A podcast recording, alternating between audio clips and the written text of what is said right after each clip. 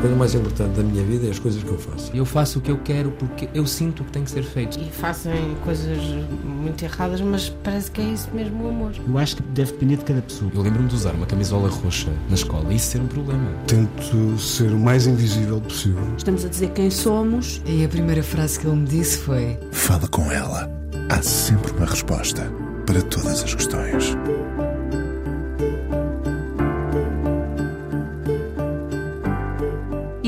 Irrequieta e curiosa, sabe que a vida não se faz sem provocar movimento. E ela começou cedo a apresentar o caderno diário na RTP2. Do ecrã nunca mais fugiu entre canais, apanhando a correnteza veloz, muito própria da televisão, com privilégios e a exposição muitas vezes cruel e injusta que advém de um lugar destes. Feminista, pois claro, por coincidência, estamos a fazer esta conversa no Dia da Mulher, ela que lançou Maria Capaz, depois denominado Capazes.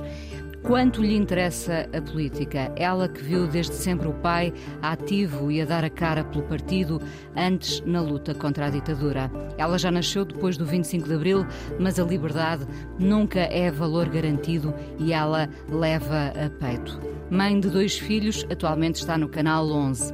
A vida nem sempre pode ser na desportiva. Há assuntos demasiado sérios para serem ignorados: a discriminação de género, as disparidades salariais, a violência doméstica, o preconceito enraizado que se alimenta do medo do desconhecido. Rita Ferro Rodrigues, 46 anos, hoje no Fala com ela aqui na Antena 1, citando um amigo, a Rita, uma ativista na mais crua essência da palavra ativa no amor, na igualdade, nos valores. Alguém que queremos ao nosso lado quando os caminhos se apertam e também quando os caminhos são bonitos e arejados. Olá, Rita. Olá, Inês, quem foi esse amigo? Eu não vou dizer, claro. Coisa bonita. Rita, obrigada, obrigada, por estares aqui neste obrigada dia. Eu. Quando combinámos esta conversa, como já te disse, nem me ocorreu que seria dia da Pior mulher. é que nem a mim. É uma boa coincidência. É.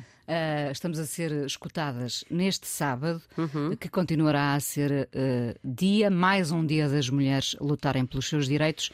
Tanto está por fazer. Tanto, tanto. É um mês importante de informação de debate, de consciencialização, de luta. É um mês político, a meu ver. Não é um mês de bombons, nem de flores, nem de jantares.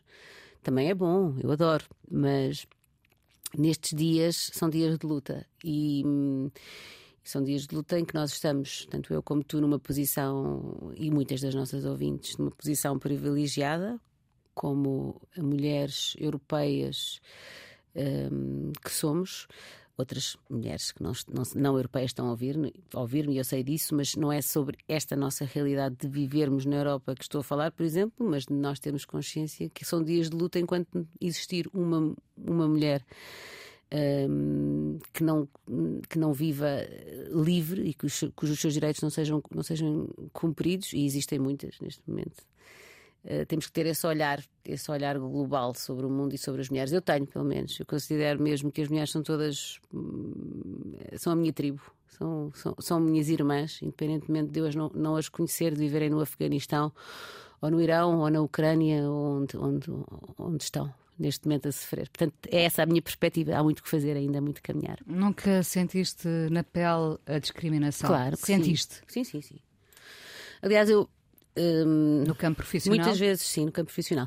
Sobretudo, mas também uh, nas ruas, no espaço público, digamos assim. Eu tenho sempre muita dificuldade, apesar de um, agora com mais maturidade compreender, mas desconfiar de qualquer mulher que diz que nunca foi discriminada. Eu, por norma, acho que isso é um, é um sinal de privilégio, claro que sim, somos todas, como eu já disse, somos nós, mas sobretudo alguma ignorância, algum desconhecimento, vamos dizer-lhe assim. Não, muitas vezes nem sequer sabem detectar os sinais de discriminação.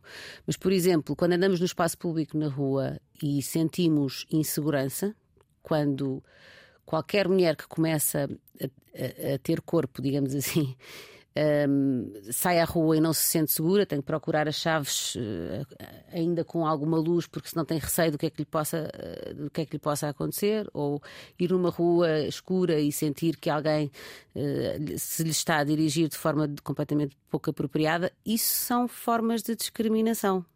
ok? Isso é.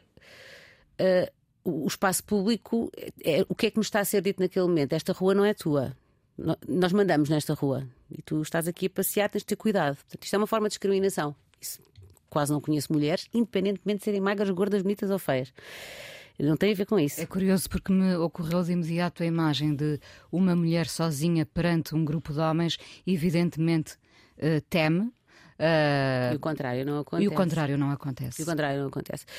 E digo isto com tristeza, não é? Sou mãe de. Tenho três filhos, uma, uma rapariga e dois rapazes, um deles não é meu biológico, mas é como se fosse. Portanto, digo isto com tristeza. Eu, eu quero que estes meus filhos uh, sejam agentes da mudança, mas de facto é isso que acontece. Na minha vida profissional, só assim muito rapidamente, várias vezes. Uh, alguns são micro, microagressões diárias que tu tens de desconstruir e, e que eu agora, com o conhecimento que tenho, já desconstruo do género ter sempre ter tido sempre ao longo da minha vida muitos homens a explicarem-me coisas nas quais eu era especialista, por exemplo. São coisas que não acontecem ao contrário. Ou não ter, por exemplo, conseguido, a certa altura da minha carreira, progredir na carreira porque estava à espera do bebê. Portanto, é uma coisa óbvia. Portanto, estava à espera do bebê e isso foi um impedimento para poder ter chegado mais longe a determinada altura da minha carreira. São coisas menos graves do que muitas outras discriminações porque passam outras mulheres, mas são discriminações, naturalmente. Tu, eh, a dada altura, foste uma das fundadoras da plataforma Maria Capaz, não é? Uhum. Depois Capazes. Um, qual, era, qual era a ideia no início? A ideia era uh, criar confusão e barulho. E acho que conseguimos. Conseguiram, conseguiram. e era também um grupo de mulheres muito distintas, de esquerda, de direita, das mais diferentes proveniências uh, tudo que tu possa, diversidade absoluta, poderem crescer juntas na descoberta da, da igualdade. Eu cresci muito com esse processo. Eu entrei eh, nós quando criámos as capazes, eu tinha um grau de conhecimento em relação às questões da igualdade, aos nossos direitos, às nossas oportunidades, aquilo que é esta caminhada para a igualdade, muito diferente daquilo que tenho agora. Aprendi com estas mulheres, aprendi com outras mulheres. Portanto, esse também era um, um dos objetivos, era criar barulho, confusão, levantar alguns temas que nos pareciam muito importantes na altura, e são, e agora já não levantam polémica nenhuma, mas, por exemplo, eu lembro-me quando nós levantámos a questão, por exemplo, dos manuais de exercícios serem diferentes para rapazes e para raparigas, que na altura comprámos uma pequena guerra com a Porta Editora, mais que justificada. Na altura houve muita gente, muita gente, até humoristas, conhecidos, que fizeram, achavam, acharam que era ridículo que nós, nós estarmos a levantar esta questão. E eu digo isto, eh, eu acho engraçado, porque agora passaram estes anos todos e esta questão já ninguém, já ninguém levanta. É evidente que não faz sentido haver livro de exercícios de matemática diferente para rapazes e para raparigas. Não faz qualquer espécie de sentido. Mas eu fico feliz que, seja assim, ou seja, que, que algumas coisas já tenham, muitas coisas já tenham evoluído no debate e que, já, e que já não sejam questionáveis. Mas era essa, sobretudo, o nosso objetivo: criar. A criar plataforma o... deixou de fazer sentido? A plataforma nunca deixaria de fazer sentido, sendo que neste momento já há muito mais e ainda bem. Ou seja, eh, eh, de facto, a igualdade de género e o feminismo, palavra de que tanta gente tem medo. Um, a, palavra está menos diabolizada em Portugal e eu acho, sim, francamente, que as capazes tiveram alguma responsabilidade nisso. Um, e já há muito mais espaços de discussão o, o, assunto entrou na ordem do dia. Desse ponto de vista, as capazes deixaram de fazer. Deix, o seu papel inicial foi cumprido. Ah, porém, também, precisamente por ser uma plataforma, uma plataforma de mulheres e de luta e feminista, fomos atacadas de várias maneiras e formas, algumas delas muitíssimo violentas.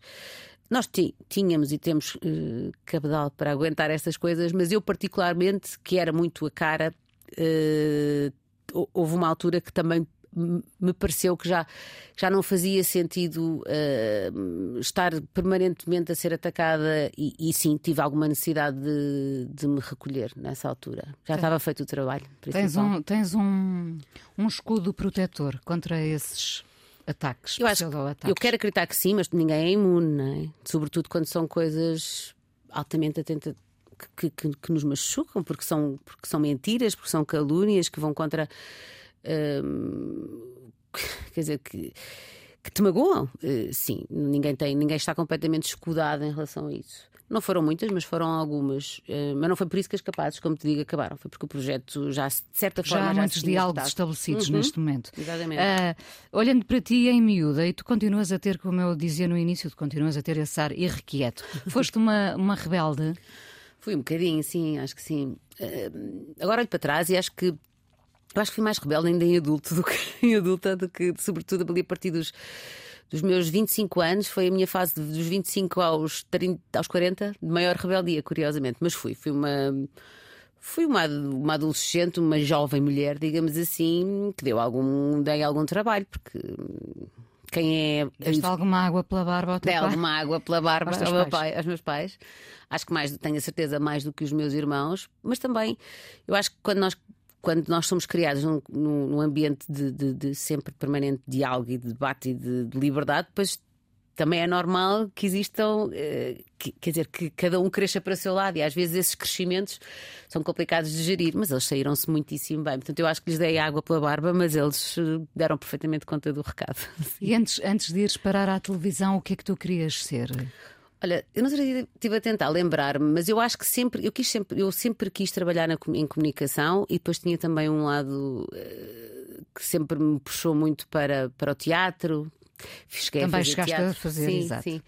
Mas desde pequena que me lembro que, que, que aquilo que mais me dava prazer era entrevistar pessoas, que eu já fazia isso em pequenina, com os meus avós, minhas professoras, tudo, eu entrevistava toda a gente, escrever e depois fazer macacadas. Eh, portanto, basicamente acho que acho que consegui cumprir um bocadinho este, estes, três, eh, estes três caminhos em adulta. Sendo que na televisão foi onde ah, foste ficando, não é? Foi. Ah, a televisão, para quem lá está, ah, é magnética ou, ou pode ser dúbia, pode ser agridoce, pode, é, é um meio complexo. Cada vez mais Cada parece. vez mais. Eu fui muito feliz a fazer televisão. Quando deixei de ser feliz, saí. Uh, mentira. Ainda houve uns anos no fim que, que estava infeliz e, e- e permaneci porque porque a vida de adulta assim obriga, porque há contas para pagar e tal. Uh, depois percebi que não ia continuar a ser feliz, mas fui muito feliz enquanto, enquanto estive uh, e tive muitos anos, porque eu comecei a fazer televisão. Primeira experiência, imagina, foi com 12 anos. Foi Imagina. do caderno diário. Lentes de contacto, um Ah, programa para Luís Osório com Ivan. Nunes, mil anos, há mil anos, na RTP. Uh, depois, com 17, 18 anos, é que comecei o caderno diário e depois nunca mais parei. Uh, e fui sempre muito feliz. Depois houve uma altura em que senti que os programas que estava a fazer uh, eram autênticos descascadores de almas, de que aquilo que eu gostava de fazer, que era entrevistas, eu estava a perder o gosto porque havia uma grande. Os conteúdos estavam muito direcionados para a exploração da, da dor alheia e eu não, eu não estava a conseguir sair disso, não estava a conseguir sair apesar de eu ser sempre alguém que, que- que- que colabora com os conteúdos e que tenta, de certa forma, implicar, não estava a conseguir vencer essa guerra, as audiências falavam mais alto. Depois a questão das chamadas de valor acrescentado também me atormentava gigantemente. Uh, portanto, comecei a angustiar, a angustiar, a angustiar, e, e eu que sempre fui para os estúdios, sempre super feliz e bem disposta, comecei a ir muito triste e muito revoltada e sem vontade nenhuma de fazer aquilo. Foi a altura em que eu achei que era melhor sair. E saí. Eu gostei dessa expressão do, do descascadora de Não é almas. minha, é do Francisco Menezes, curiosamente. Muito bem, descascadora de almas, sim. Ahm, agora pensava neste instante mesmo como é que, eh, da mesma forma que um psiquiatra vai às vezes para casa e leva um dia cheio de casos muito complicados, como é que alguém na televisão que lida com situações eh, tão difíceis, claro que são horas, não é? Está ali a presenciar eh, eh, casos de vida complicadas, mas eh, absorves uma, duas horas, não interessa, mas ao fim do dia chegas a casa e levaste de facto essas situações para casa. Isso não é complicado? Muito. Muito complicado. A não ser que seja sejas destituído de sentimentos. é? Muito, exato. E há pessoas que não são destituídas, mas que eu nunca tive esse mecanismo, mas eu tenho algumas colegas e alguns colegas que conseguem fazer isso, que é conseguem compartimentar o, o coração, o, o cérebro, eu acho, eu percebo que é uma defesa, eu nunca consegui fazer isso.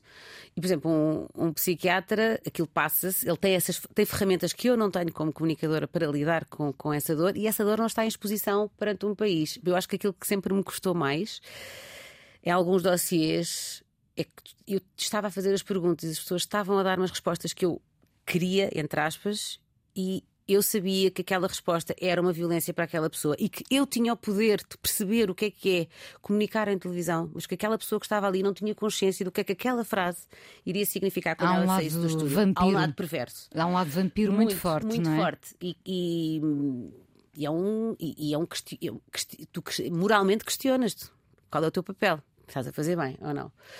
Ah, e portanto, muitas vezes esse conflito angustiava-me brutalmente. Não consigo depois dissociar-me das histórias, mas isso continua a acontecer na minha vida profissional. Simplesmente agora estou mais velha e já consigo. E, já tenho uma estrutura, neste momento até profissional, que me permite encaminhar algumas pessoas e alguns problemas e resolvê-los, mas com uma estrutura profissional, já não só pedindo ajuda ao amigo, que, mas nunca, nunca consegui ficar imune a esse sofrimento e, e nunca consegui deixar de me envolver, o que é ótimo, mas também é muitas vezes muito complicado para mim. Uh, quando, quando misturamos a, a- a fronteira do entretenimento com a informação, as pessoas podem não nos levar muito a sério. Podem. Sentiste Sim, isso também? Senti. Sinto que por acaso é uma coisa que nunca me gostou. Eu até prefiro que não me levem a sério, porque eu não me levo nada a sério. Nunca levei. Mas talvez no início da minha vida profissional eh, na SIC, eu já tinha estado na RTP, mas sempre a fazer um registro, lá está, de infotainment, que era mistura de informação com entretenimento, porque também trabalhava para públicos mais, mais novos. Sim, quando eu entrei na SIC, eu senti que tinha de provar, e acho bem. eh, entrei para uma redação, uma redação na altura já constituída, sénior, e que olhavam para mim, esta miúda, o que é que esta miúda está aqui a fazer? Não era só pela idade, era o que é que ela acha que, que é, não é? Pronto, e porque não tinha provado ainda nada no jornalismo, é, é um facto. E depois eh, fui aprendendo com, com eles e com elas, levei também alguns encontrões, faz parte e, e cresci e faz parte do processo. Mas o mediatismo pode condenar de facto a credibilidade. Pode, eu acho que sim. Nos porque dias de hoje, os americanos misturam, fazem muito bem Misturam. essa mistura Em Portugal da, da nós não temos informação. essa escola. Nós temos- quer dizer, mais ou menos, já vamos tendo um bocadinho. O que é que eu acho? Acho que hum, acho que, acho, acho que um jornalista e um pivô de, de jornal, digamos assim, um repórter, não devem ser os protagonistas da notícia. Isso eu continuo a achar. Acho que a notícia e, as- e a história é que deve ser protagonista e a verdade é que deve ser protagonista. E acho que sim, quando as pessoas já têm uma, uma imagem pública eh, antes de iniciar esse processo, tudo se dificulta. E também acho que depois que há jornalistas e pivôs que constroem toda uma, toda uma imagem pública, às vezes até de credibilidade, com base nas suas opiniões, naquilo que sentem, também não, há- também não é o género de jornalismo que eu subscrevo. Portanto, há estas duas questões. Portanto, sim, eu, eu prefiro um jornalismo que, que seja altamente musculado e exigente e corajoso, mas em que ah, o protagonista ah, seja a notícia e não, e, não, e não o veículo, não é? Que é o jornalista. Estás contente no teu canal 11? Estou muito contente. Não estava nada à espera de gostar tanto de como estou a gostar. Eu sempre gostei imenso de desporto e de futebol em particular, mas desporto de todos os desportos. E hum, eu no Canal 11 estou a fazer entrevistas, mas também estou a coordenar alguns programas que têm a ver também depois com o trabalho, com o resto do trabalho que faço na, na Federação. Esse sim é o que me ocupa mais tempo, que é o trabalho da intervenção social. Portanto, eu de repente tive a oportunidade, não foi de repente, foi uma oportunidade que me foi dada pelo trabalho que comecei no Canal 11, mas estou- tenho a oportunidade de trabalhar numa estrutura profissional onde há meios e capacidade e dinheiro e equipas para cumprir alguns projetos que para mim como ativista sempre foram muito importantes e que nunca consegui cumprir. Portanto, isto é incrível, estar a trabalhar a igualdade de género, estar a trabalhar a luta, luta contra o ra- o racismo, na inclusão de pessoas com eh, necessidades específicas, uma série de temas que sempre me interessaram e nos quais eu sempre de certa forma me especializei e de repente tenho uma estrutura que acompanha. Portanto, é muito bom. Estou a gostar imenso. É talvez Talvez não, é de certeza dos momentos profissionais mais felizes que eu tenho e mais discretos, porque curiosamente não falo muito sobre isto e ninguém sabe, quase ninguém sabe, e ainda bem que eu faço isto. És muito ativa e és realmente ativista. Sou realmente ativista na minha vida, sabes que não. eh, Eu, não- eu tento, eu acho que quem me conhece sabe. Eu não consigo. Quando tu pões, por exemplo, quando tu, quando tu és feminista, tu vês o mundo com uma lente específica que é super dolorosa. Porque quando tu pões os óculos do feminismo, tu já não consegues olhar para trás, para o mundo, da forma ingênua como olhavas antes. E este olhar é um olhar mais doloroso, porque te obriga a ver a verdade. E, e quando isso acontece, tu não tiras os óculos para, na farmácia, se alguém está a dizer alguma coisa ou, ou, ou agrediu alguém, para não interferir. Tu tens, tu sabes que tens de interferir. Eh, Eu agora, as minhas intervenções são muito mais serenas, digamos assim. Uh, aprendi também, aprendes com, com a idade e com a experiência. Às vezes havia uma ânsia muito grande em mim de mostrar às pessoas o meu ponto de vista é certo. E eu sabia que era certo. Mas o facto de tu impores e de evangelizares, digamos assim, só enerva mais as pessoas. Portanto, eu às vezes agora prefiro ouvir, isto é, a idade traz isto, e depois debater, mas não, sem grandes imposições, na minha opinião. Mas não abdico de fazer isto, seja na farmácia, seja no supermercado, no táxi, com o melhor amigo, com a melhor amiga, com a mãe, com o pai. Esses óculos nunca tiras? Nunca tiro, nunca tiro. Não dá para, não dá para tirar. Vamos à primeira canção escolhida. Vamos. O, que, o que é que vamos ouvir, Rita? Olha, só, são duas, não é? Pronto, eu estou a primeira. Eu um, escolhi o Modern Love de David Bowie. Eu sou completamente apaixonada pelo Bowie e vou ser a vida toda. Sou daquelas que ainda hoje penso, não é possível que ele tenha morrido, não aconteceu. E que acho sempre que quando estou a dançar o Bowie, ele está ali ao, ao meu lado. E eu gosto de acreditar que sim, que está. E é uma música que me faz saltar para a pista em qualquer ocasião e momento. Mesmo se estiver com febre ou mal disposta, eu danço sempre esta canção. Vamos a isso, vamos ouvir então. Rita Ferro Rodrigues, hoje no Fala Com Ela aqui na Antena 1, também fizeste rádio. É verdade, é verdade, fiz rádio na Antena 1, precisamente. Aqui mesmo. Uh, foi, eu adorei, uh, foi numa altura uh, olha, em que a enorme Simone de Oliveira tinha acabado o seu programa das manhãs e então convidaram-me para eu suceder, que é só logo, logo isso é assim uma coisa incrível. Não aproveitei muito bem a oportunidade, confesso. Sabes porquê? Porque estava numa idade uh, extremamente cheia. Agora olho para algumas miúdas e miúdos de, dessa idade e penso. Aproveitem, porque às vezes escapam-nos ali umas coisas. Eu, eu, tinha tantos, tantas coisas para fazer, tantos programas, super requisitada para milhões de coisas e não dei o devido valor à rádio. Adorei fazer, mas se me tivesse empenhado um pouco mais, se calhar teria continuado a fazer. Percebes o que eu estou a dizer? Que idade tinhas? Eh, vinte e poucos anos acho eu, 22 ou 23, mas não era mais do que isso. Uh, mas estava a fazer muita televisão na altura, pronto, estava a batalhar, não é? É a idade em que, tu estás, em que tudo está a acontecer. Acho que foi 22 ou 23. Pois eu ainda não era mãe, minha filha Leonor. Sobretudo estavas pois, a ser muito requisitada. Estava e não me apercebi. Uh, apesar de que os conteúdos até eram giros, eu, eu adorei fazer o programa, mas agora olho para trás e penso: olha, lá está uma, uma das poucas coisas que eu olho para trás e penso, não agarraste como devias ter agarrado. Se eu soubesse o que sei hoje, teria feito melhor. Vês alguma magia na rádio? Ah, então não, adoro. Olha, só o facto de estarmos aqui as duas e de eu te ter dito, Inês, não há fotografias nem câmera, que eu estou um caco. Olha, magia maravilhosa. Dependermos. Somos só nós Somos só nós as duas. Uh... Uh, sim, não, esta uh, é um lugar comum, mas eu acho que a voz é um veículo de emoção e sensualidade e de amor e de tudo. Eu adoro, adoro, adoro focar-me só na voz das pessoas. Um dia mais tarde, o que é que te vês a fazer? Como assim? Um dia mais tarde. Profissionalmente? Sim, sim, sim.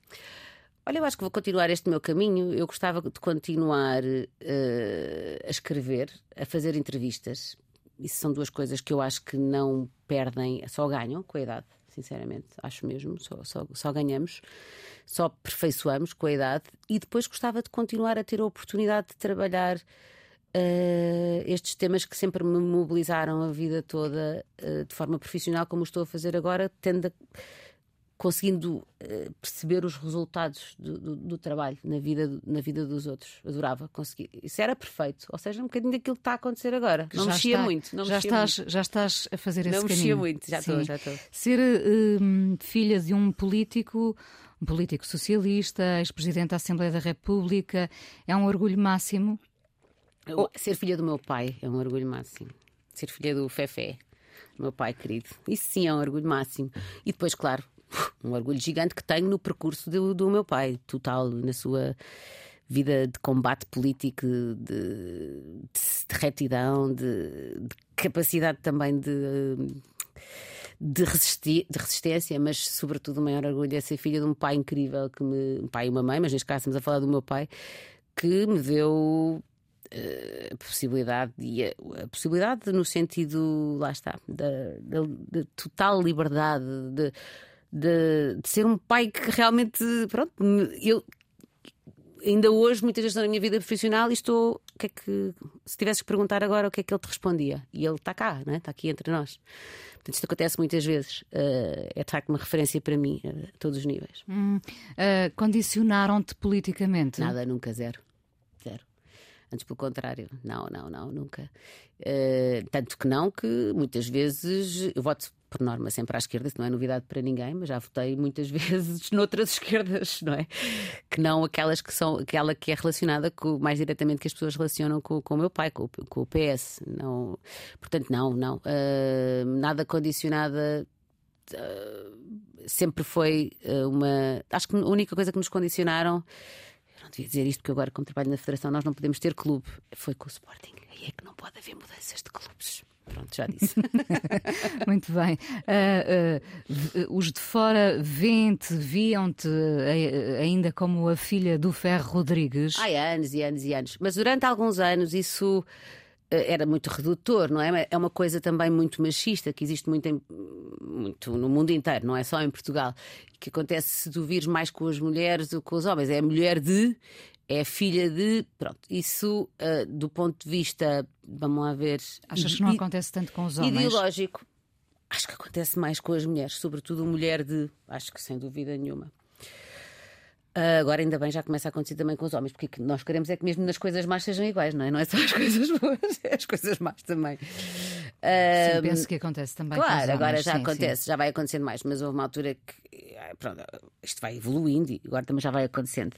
Mas na minha vida houve uma altura que isso me incomodava mais, porque na altura da afirmação, quando algumas pessoas tentam dizer, ai, tu estás a fazer isto porque, porque tens uma cunha do teu pai. Quer dizer, pronto, que é uma coisa muito primária, muito, muito ridícula, que às vezes me diziam e eu afinava, não é? Ficava, mas qual cunha? Só vocês soubessem o que é que eu tive que pedalar para, para conseguir algumas coisas. Aliás, sempre com um percurso muito diferente do dele, também muito precisamente para isso. Por, por isso, não que a política não me anime, que eu gosto, acho que tudo é política e gosto imenso de política, mas uh, acho que fugi sempre um bocadinho a sete pés do lado político uh, partidário e, e exerci sempre através da cidadania por considerar que era importante ter uma voz, claro que sim. Não Agora, te vês, portanto, num partido? Não, não, de todo. Não me vejo. Apesar mesmo. desse lado político latente. Não, acho importantíssimos os partidos e acho importantíssimo que se dignifique a vida partidária e que se dignificasse. Dignifique no sentido de todos nós valorizarmos uh, a carreira política, porque uh, se nós começamos a desvalorizar, então aí é que só teremos os piores a querer ir para a política e eu gostava que fossem os melhores a estar lá acho que é importantíssimo para, para a democracia e, portanto, não, não tenho nada esse discurso catastrofista e, sobretudo, muito populista, que os políticos são todos uma porcaria, não acho nada disso. Eu tenho grande admiração para alguns, para alguns políticos e, e alguns eh, tenho até o, o, privilégio de conhecer bem e são de várias áreas diferentes, não são só de esquerda, também, também tenho políticos de direita que admiro muitíssimo. Uh, portanto, não tenho nada dessa conversa. Agora, não, eu não gostaria, eu gosto mais de exercer política, porque isto que nós estamos a fazer aqui hoje é um ato político, não é? Quando estamos a falar do Dia da Mulher, estamos a fazer. É um ato político, tudo é política. Não, temos que deixar também de diabolizar a palavra, mas não através de, dos partidos. Para uhum. mim, não. Uh, falaste aí na democracia. Assusta-te a fragilidade da democracia ou não a sentes frágil? Assusto, assusta-me. Eu não gosto nada e não sou, não tenho nada aquele feitio de ai, isto está cada vez pior. Não, não acho. Mas acho que estamos num momento delicado e acho que temos que ter muito cuidado. Estamos uh, hipervigilantes, sim. Eh, quando tu vês alguns países retroceder brutalmente nos seus direitos, eh, nos seus, em direitos humanos, em matéria de direitos humanos, seja com mulheres, seja com.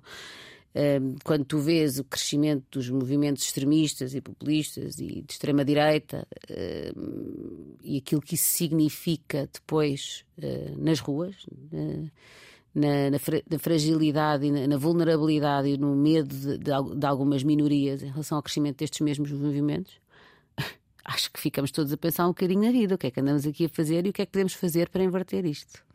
Há pouco uh, dizias que, que uh, de vez em quando pensas uh, o que é que o meu pai diria sobre isto. P pedes conselhos? Um, eu acho que não é. Agora já estou, já estou na fase menos dos conselhos, mais de, de opiniões sobre. Imagina, sei que vou. Vou-lhe dizer que fiz, fiz esta entrevista, nunca aviso antes, aviso só depois, e depois vou-lhe pedir a opinião. O que é que achaste? Hum, sim, gosto de saber a opinião dele. Um, ele e ele a mesma coisa. Valida-te de certa forma? Ou... Eu acho que se todas as pessoas que nós amamos profundamente e que nos amam trazem-nos validação, procuramos a validação dele. Não há ninguém neste mundo que não precise de validação. Todos nós procuramos validação. E sem dúvida que o meu pai é uma das pessoas que sim, que, que cuja validação me é mais importante. Os valores que, que os teus pais te incutiram, a, a, ti e aos teus irmãos, são os mesmos uh, que eles estão a passar aos netos? São, são eles os... sim. Eu já, já, já há uma evolução ok? Eu acho que nós vamos aprimorando, uh, vamos aprendendo e vamos aprimorando algumas coisas, até porque há determinadas perspectivas, val valores e contextos que têm a ver com a evolução dos tempos e que são coisas óbvias para nós, mas que não eram na geração deles. Contextualizadas, não é? Não é? E, e, e, neste momento algumas fora de contexto, não é? Por exemplo, eu lembro-me, eu dou sempre este exemplo que é, às vezes é muito interessante nós percebemos isto. Eu lembro-me que a minha geração, eu tenho 40 e vou fazer 47, tenho 46, portanto a minha geração foi a primeira que começou a reciclar o lixo. Fomos nós que ensinámos os nossos pais a reciclar o lixo. Nós é que ensinámos. E portanto também há coisas que só a acontecer agora em minha casa com filhos que tenho de 20, 19 e 12, não é? São três. É três miúdos de, de, diferentes idades e são eles que chegam e que me ensinam. Por exemplo, Rita? Olha, por exemplo, olho para a minha filha Leonor, que tem 20 anos, e eu que sempre achei que era uma feminista hum, com bastante conhecimento, ela está sempre a acrescentar, a desconstruir-me. Ou seja, todos nós caímos no mesmo boião uh, cultural de machismo e, e, todos nós uh, temos de nos desconstruir diariamente. Okay? Mesmo as pessoas que sabem muito sobre o assunto, nós estamos sempre em desconstrução.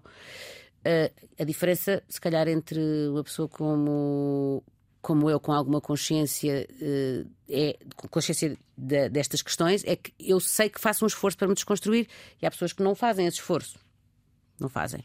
Mas, por exemplo, eu com a minha filha, muitas vezes tenho discussões com ela em que eu penso: eu estou velha, eu estou velha, espera aí que ela já me deu aqui outra. To... E depois eu digo: tem toda a razão.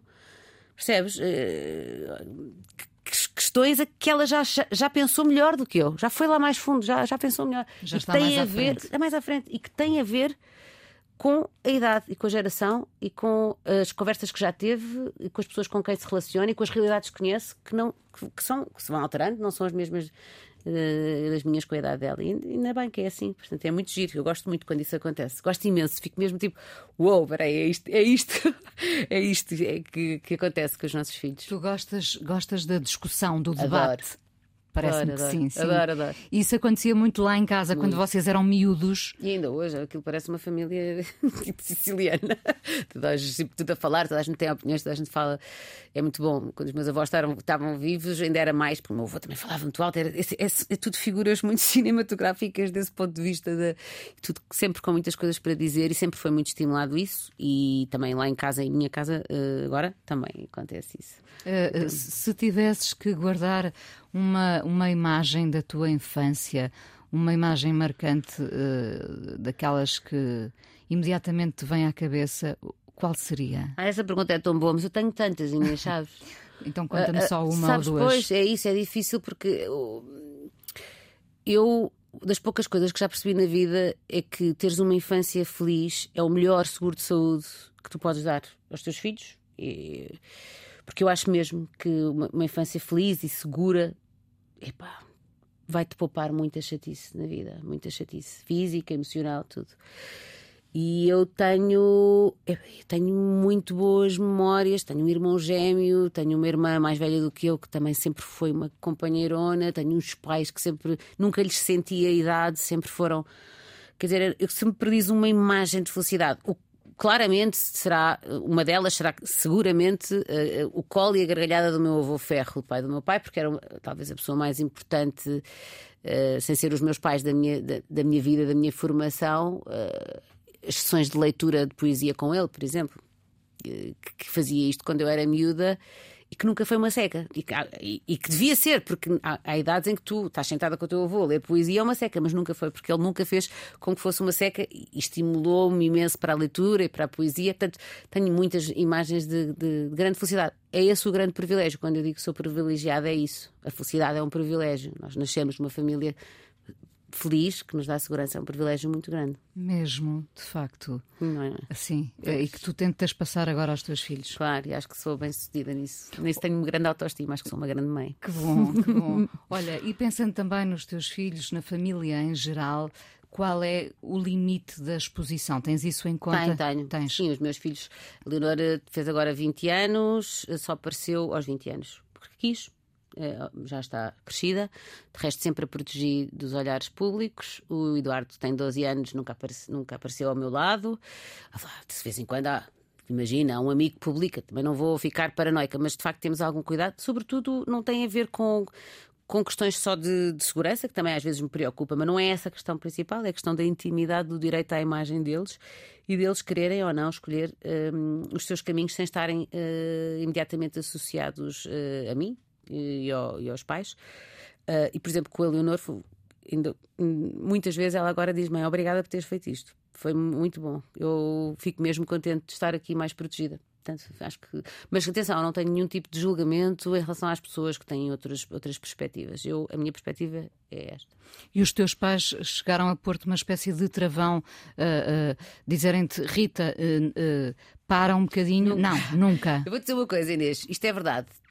Os meus pais têm uma forma de educar eh, que sempre foi de grande eh, carinho e ternura e de responsabilização também, mas de uma liberdade enorme eh, em tudo.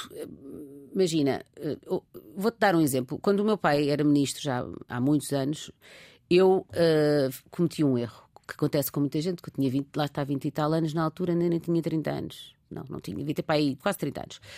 Que foi, houve um dia que fui sair à noite, vi uns copos, não tinha levado o meu carro, mas havia um amigo que estava mais com os copos do que eu e eu quis ser simpática e levar-lhe o carro porque ele queria levar o carro. Portanto, fui apanhada com, com álcool no sangue. Acontece, já aconteceu a muita gente. Eh, fiquei e bem, fiquei sem carta, tive que ir a tribunal, mas o que é chato é que eh, no dia seguinte havia um jornal que era o 24 horas, lembras-te, que fazia assim umas manchetes muito simpáticas. E claro que a manchete era, lá está, filha de ministro, tem aquela coisa do filha de, apanhada com álcool e tal. E hum, a primeira reação das pessoas foi: Ai meu Deus, teu pai deve ter ficado furioso contigo. Se eu te disser que o meu pai ficou furioso foi com o jornal me ter feito aquela maldade Uh, e não com o facto, claro que me disse: olha, cuidado, mas quer dizer, nunca na vida há um julgamento, ou seja, uh, um- eu acho que isso é, é muito verdadeiro, que é ele de facto já teve a minha idade, já tinha tido a minha idade. Uh, n- não há uma hipocrisia em relação àquilo que deve, que deve ser o comportamento dos outros, nem um julgamento. E isso é uma coisa que marca muito a minha educação. Portanto, nunca ouvi isso que estás a dizer de, olha, ai sei lá, não, não, te, não fales tanto, ou não te dispas numa revista. Também nunca aconteceu que eu nunca me despi. Estás a ver? Mas mesmo que eu me despisse, que eu fizesse a capa da Playboy que nunca fiz, acho que ninguém ia dizer nada. Ninguém me ia dizer nada da minha família. Há este grande, grande respeito pela liberdade de, de escolha eh, do próximo. do- Isso dá do uma outro. grande segurança para o futuro, não é? Dá, enorme. E acho que. Há- claro que, vou- que tens sempre momentos na tua vida em que tomas decisões erradas, mas acho que esta extrema liberdade dá-te muita confiança, reforça-te muita autoestima, porque há uma grande confiança nas tuas decisões e acho que me fez tomar, a- na esmagadora maioria das vezes, daquilo que era realmente importante, as decisões certas na altura certa. Isso deixa-me a pensar que é por aí que eu também quero fazer com os meus filhos: julgar menos, ouvir mais e deixá-los tomar as suas decisões. Já agora, uma decisão errada ah, a que voltarias atrás para a mudar? Ah, já, voltando à conversa anterior, não me tinha metido nos carros. Pronto, mas isso é uma coisa que acontece com toda a gente. Não, só não acontece comigo porque eu não tenho carta, não é? Pois, porque muita gente, muito, pronto, sabes como é que é as pessoas, ai, eu jamais, ah, vá. Pronto, as pessoas que dizem Acontece, jamais normalmente claro. são depois as pessoas que, enfim. Ah, uma decisão que eu voltasse atrás, eu acho, deixa-me cá pensar. Mesmo profissionalmente, não tenho muitos, não tenho muitos arrependimentos, Inês. Devo ter, mas agora não me lembro assim nenhum, o que demonstra que não há nenhum que seja Claro. extremamente grave. Isso é bom. Isso é bom. O, que é, o que é um dia bom para ti, Rita? Ai, um dia bom para mim. Olha, para já tenho que começar a acordar um bocado tarde, porque eu agora estou a precisar de dormir e eu adoro, adoro dormir e adoro a minha cama. É assim uma coisa que eu adoro. Estou apaixonada, cada vez mais apaixonada Apesar pela desse cama. lado irrequieto. Sim, preciso, preciso dormir e gosto muito de dormir. Ah, tenho que comer bem, eu adoro comer. Ahm, e depois, cada vez mais, eh, estou a tornar-me de facto eh, nos meus pais. É que é os meus amigos. Eu tenho uma legião, de, legião que é pequenina, mas de militância de amigos e amigas que me fazem muita falta e que me alimentam imenso mesmo, preciso muito deles, mas cada vez mais um dia feliz é passado a rir com os meus filhos, porque eles estão a entrar naquela idade que já estão todos a ficar mais crescidos e que já permite uma espécie de cumplicidade e de, e de intimidade ao mesmo tempo eh, e de companhia que, que é, são, são realmente a melhor companhia. São a melhor companhia. Um, farto-me de rir com eles, aprendo. Uh, são muito boa companhia, portanto, acho que tinha que ter esses ingredientes: amigos, filho, boa comida, cama. Que mais? Está, está, está ótimo. Música também para dançar. Qual é a música que vamos ouvir? Olha, escolhi uma música do Anthony and the Johnsons que infelizmente já não ouço uh, a banda há muito tempo porque eu penso que eles acabaram com a sua. Um, pelo menos apresentarem-se publicamente sim, em 2016 para aí. Mas chama-se hum, You Are My Sister uhum. e é uma canção que eu lá está, que eu cada vez ele não, ele não a fez a pensar nisso, mas cada vez que eu ouço, penso nas mulheres, nas tais irmãs que eu tenho pelo mundo inteiro e que não conheço as mulheres. Obrigada por teres vindo Obrigada Fala eu. com ela. Ainda vamos conversar mais vamos. um bocadinho no podcast. Está bem.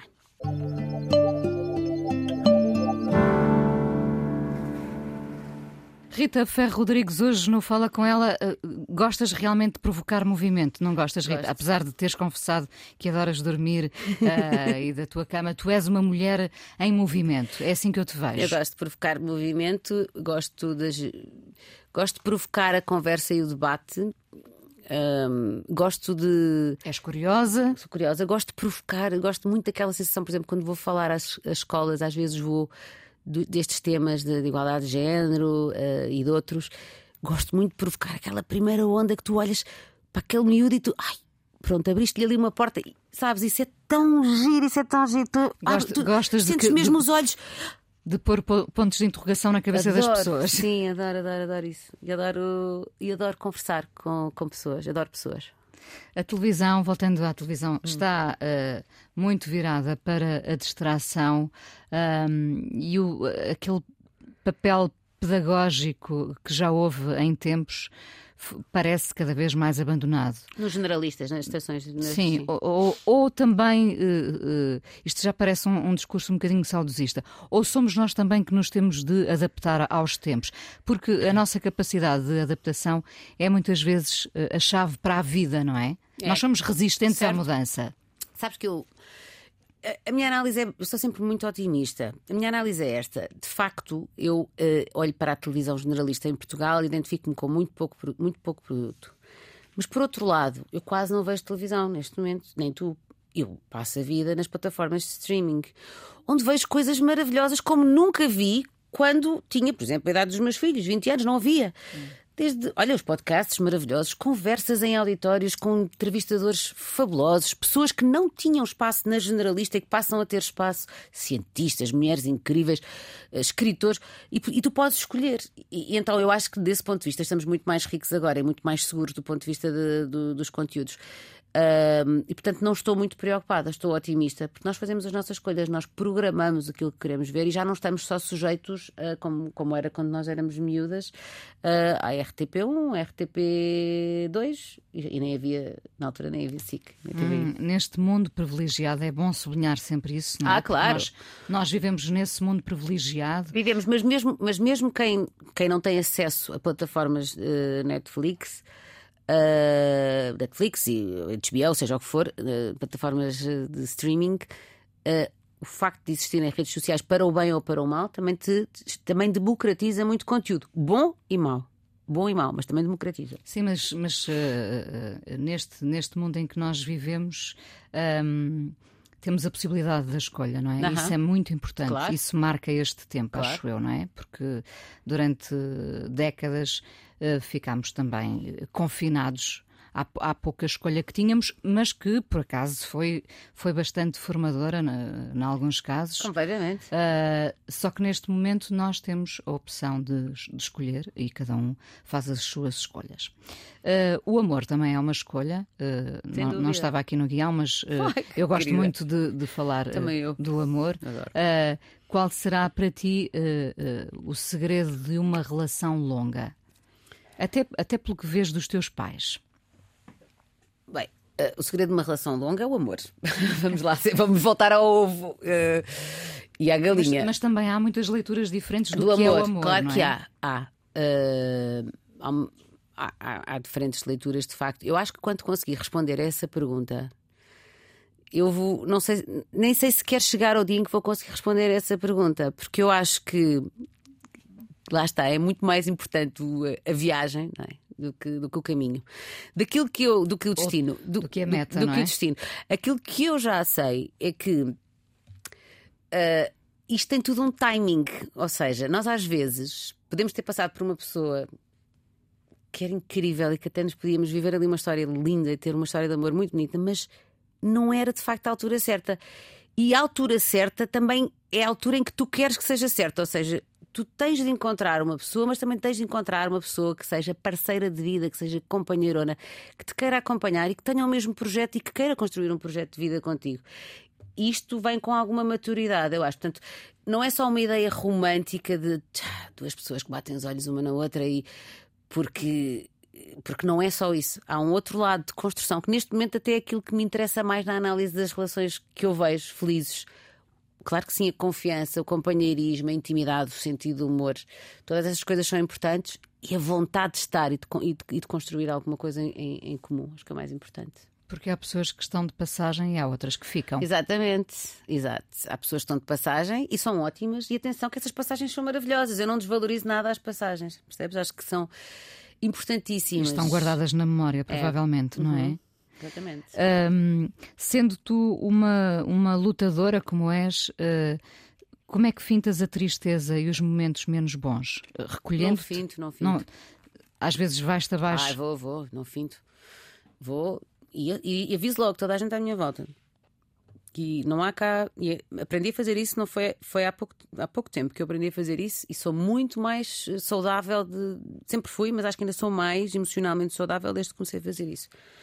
Aviso logo, olha, estou triste, não estou bem, nem sei muito bem porque é que isto está a acontecer, mas tenham lá paciência que isto hoje não está fácil e pronto, isto é passageiro, graças à, minha vida e às circunstâncias. Nunca tive uma grande depressão, tive lá perto por circunstâncias específicas da vida, uh, do adoecimento, quando o meu filho adoeceu, uh, a seguir tive um período complicado, mas que foi claramente um período reativo, foi de depois passares por uma fase de grande combate, uh, fui-me fui abaixo e aprendi a aceitar a fragilidade e, e não, não, me escondo, não escondo, não.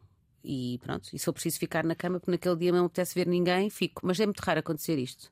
Muito, muito raro. O, o que te manda abaixo, o que te deita abaixo, pode ser um, uma coisa realmente séria, como certo. um filho doente. Sim, traumas. São os traumas. São traumas que tu nem percebes que, que, que lá fica, que, que, ficaste com, esse, com o trauma, não é? Portanto, uh, viveste, eu sou muito assim, que é tirar a espada e tã, corte cabeças e vai tudo à frente, e depois, quando está tudo bem, paro e. E onde é que eu. E, e, e vou, e, vou, e vou abaixo, foi, foi o que aconteceu na situação de saúde do Eduardo, sim, mas depois ultrapassei. Mas é claramente uma, uma espécie de um síndrome, uma espécie não, é mesmo um síndrome pós-traumático, é assim que, é, que foi diagnosticado de viveres uma coisa que não querias ter vivido e que foi altamente dolorosa. E como é que está o Eduardo? Está ótimo, espetacular. Ele melhorou logo melhor, mais do que eu, de todos os pontos de vista. Nós é que com os filhos, quer dizer, sei que não será toda a gente uh, igual, mas eu sou muito assim, sim. Eu, o sofrimento deles é uma coisa que me. Pronto, dilacera, sim. Se os vossos filhos quiserem seguir televisão, força com isso? Remédio, não é? Mas nem, nem, nem, por acaso estou a dizer preferias isto, mas não. Preferias que seguissem eh, televisão ou, ou futebol? Olha, sabes que o futebol também pode ser uma carreira muito bonita, não é? Não pode ser, pode não ser só como jogadores, podem fazer outras coisas, team managers, treinadores. Há imensas profissões muito giras no futebol, as pessoas veem só os jogadores, mas há imensas coisas giras para se fazer. Acho que, é aquele, isto é. Há um bocadinho uma visão estigmatizante sobre o jogador ah, de futebol, não é? Ah, e é normal, porque durante muitos anos os jogadores de futebol não muitas vezes não tinham capacidade para investir noutras áreas da sua educação. Neste momento, tu já tens jogadores e jogadoras e treinadores com um alto nível de curricular até e, de, e cultural, e que tu vês, fazes uma entrevista. As coisas lá está também mudaram, ainda bem, não é? O futebol acompanhou o resto do país no que, no que diz respeito ao acesso à educação. E, portanto, neste momento já tens uh, um discurso no futebol, não é ainda generalizado, mas muito acima daquilo que era há, uns anos atrás, e torna tudo muito mais interessante, eu acho. Que, que os meus filhos façam o que eles quiserem, desde que trabalhem. Desde que trabalhem, muito importante. desde que trabalhem. Pessoas uh, encostadas ou a achar que, que vão viver do ar ou de sonhos, não, isso sinceramente não. Nem Agora, dos pais. Nem dos pais, até por coitadinhos, olha, se eles forem contar com os pais, não vão ter grande sorte, não há cá pessoas ricas eh, na família, portanto vão ter mesmo de trabalhar. Quer que sejam trabalhadores e que se empenhem e que façam, de preferência, que façam aquilo que gostam, claro. Rita, obrigada por teres vindo cá neste Dia da Mulher, ainda que os nossos ouvintes estejam a acompanhar a conversa, no enfim, sábado. na Antena 1, uh, uh, uh, no sábado, no podcast, quando quiserem. Quando como, quiserem. como o Natal, não é? Quando quiserem. Obrigada. Obrigada eu. A coisa mais importante da minha vida é as coisas que eu faço. Eu faço o que eu quero porque eu sinto que tem que ser feito. E fazem coisas muito erradas, mas parece que é isso mesmo o amor. Eu acho que deve depender de cada pessoa. Eu lembro-me de usar uma camisola roxa na escola e isso ser um problema. Tento ser o mais invisível possível. Estamos a dizer quem somos. E a primeira frase que ele me disse foi: Fala com ela. Há sempre uma resposta para todas as questões.